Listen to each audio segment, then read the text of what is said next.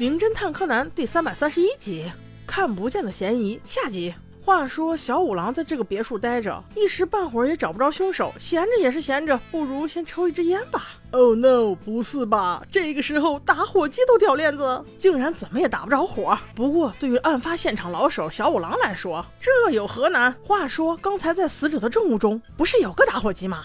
嘿嘿，借来用用不为过吧？当小五郎掂起这个打火机的时候，意外的发现，纳尼也打不着火？不是吧？像他那样的一个富二代，身上怎么可能放打不着的打火机？哇塞哇塞！小五郎终于灵光了一回，通过他老烟枪的判断，这个打火机有猫腻儿。正在这时，小李李走了过来。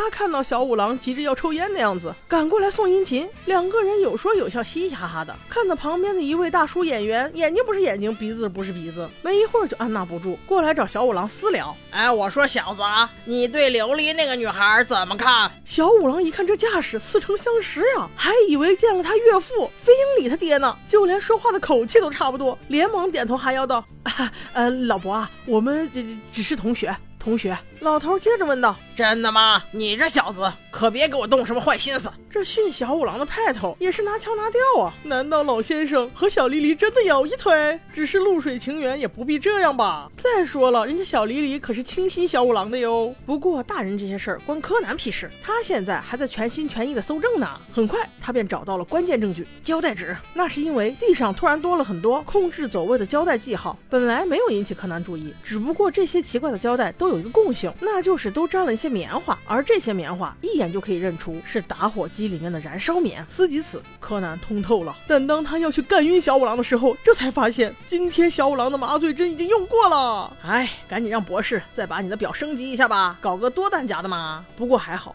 这一集的小五郎异常灵光。当他在一个拐角房门的玻璃上看到不远处的柯南时，突然有根针也穿过了他的脑袋。对，没错，他也通透了。于是他第一时间叫小黎黎单独谈话。柯南还以为小五郎又在犯傻，于是立刻跟了过去。但没想到门竟然上锁了，他只能把眼镜腿窃听器塞到房间里面，用以监视房间内的动静。不过你还别说，小五郎这一集是真帅，他直接开口就说：“小黎黎，你不要再隐藏了。”我知道你不是凶手，但你知道凶手是谁？小黎黎立刻假装天真道：“小五郎，人家怎么会知道啦？你在说什么？我就听不懂。”小五郎差点被这声音给麻醉了，定了定神才说。小李李，你不要这样。其实你想袒护的人就是老伯演员吧？你在带我们参观别墅的时候，其实第一时间已经在拐角的房门玻璃上看到了他杀人的罪证，所以你才会停顿下来，引诱大家一起去看雪，从而来掩护真正的杀人凶手。小黎黎这才发现自己撒娇是没有用的，于是换了妩媚挂道：“毛利先生，你说这些话可是要讲证据的，你看见了吗？他们看见了吗？”我可是清白的，我也没准备要掩护什么人呢。毛利紧皱眉头道：“小李李，你不要这样。我若没有证据，怎能过来跟你胡扯？我是为了让你们自首，都是为你们好啊。你不是要证据吗？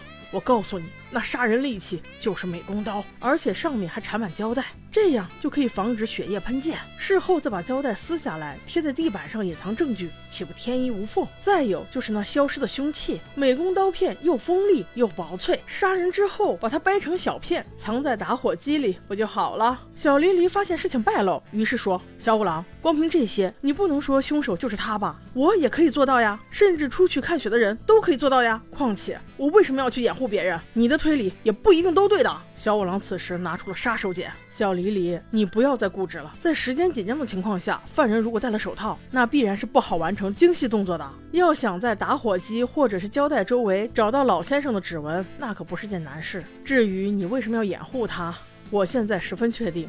他应该是你的亲生父亲吧，所以你才会不遗余力的干扰我的判断呢。要不是因为他刚才跟我说话的态度，我也许还不会怀疑。那简直跟我的老岳父一模一样啊！所以你不要再挣扎了，快去自首，争取宽大吧。小黎黎听到此处，发现事情已经没有转圜的余地，于是想做最后的努力，使出了杀手锏，从后面抱住小五郎，在他的耳边说：“小五郎。”你说的没错，其实他才是我的亲生父亲。我知道他为我付出了很多，所以这次 你能不能帮帮我？虽然小黎黎真的是感情至深，而且老先生也确实杀了一个该死之人，不过这个小五郎还真不是一个可以随意开后门的人。他略一思索，还是冷冷的道：“不行，小黎黎。”我这样做都是为了你啊！我不想你在今后的日子里一直受到良心的谴责，请你理解我吧。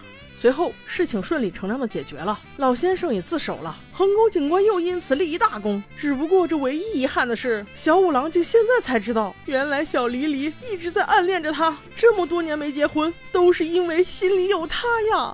哎，不过我劝你也不要多想啦，毕竟人家小五郎现在还没有离婚嘛。呃，不过话说回来，为什么小五郎身边的女人都这么优秀呢？看来每一个成功女性背后都有一个蠢货呀。好吧，我们下期见。